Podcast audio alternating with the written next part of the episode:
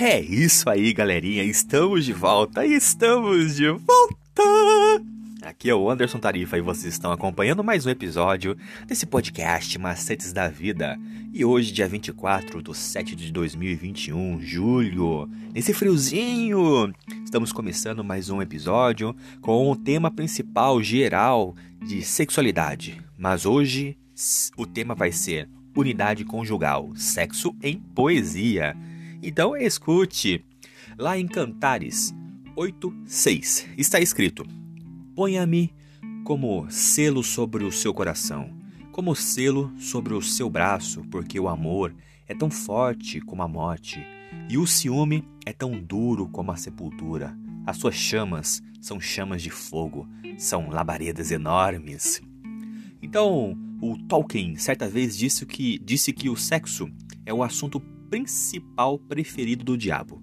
Uma afirmação como essa pode levar algumas pessoas a pensarem que Sendo esse o assunto preferido do diabo, Deus não se agradaria do tema. Contudo, o livro de Cântico dos Cantares está aí para provar que isso não é verdade. Os judeus, por pouco, não excluíram esse poema da edição do Canon. Porém, um de seus sábios mais tarde chegou à seguinte conclusão: os livros da Bíblia são santos, mas o Cântico dos Cânticos é santo dos santos. O Rabi Akiva. E entrelaçando imagens sensuais com figuras espirituais, o livro grita uma verdade: o sexo é sagrado. Isso pode soar revolucionário, mas assim como as proibições das deturpações sexuais detêm a desaprovação do santo, as relações sexuais que ocorrem dentro do padrão divino carregam consigo o selo de qualidade celestial. Se Deus é o criador da humanidade, por qual razão a sexualidade humana estaria fora do seu propósito?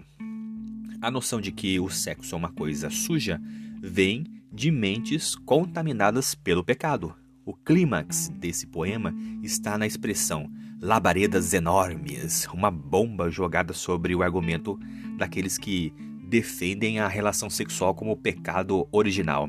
O sexo, o sexo matrimonial é uma centelha do fogo divino, uma fagulha que incendeia a humanidade para cumprir o seu propósito de perpetuar a obra de Cristo.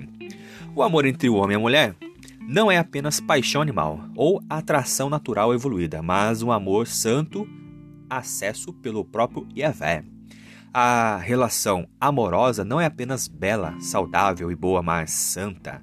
Os amantes então devem tratar um com o outro com piedade, abnegação, porque eles foram animados por um santo, abnegado amor, o amor de Deus. Vamos pensar um pouquinho então. Para que é normal ouvir que o sexo é santo? Que impacto isso tem na, na sua vida? Já leu o livro de Cânticos do é, Cântico dos Cânticos alguma vez? O que você achou? Se o sexo é santo, você concorda que pervertê-lo pode ser a, a principal estratégia do diabo para desonrar a Deus e como isso te como tem acontecido em nossos dias. É, isso aí. Por hoje é só, pessoal. Mais uma vez, obrigado pela atenção que vocês estão disponibilizando para esse canal. Continue acompanhando os nossos próximos episódios, que teremos mais. Eu sou o Anderson Tarifa e vocês estão aqui nesse podcast Macetes da Vida. E valeu!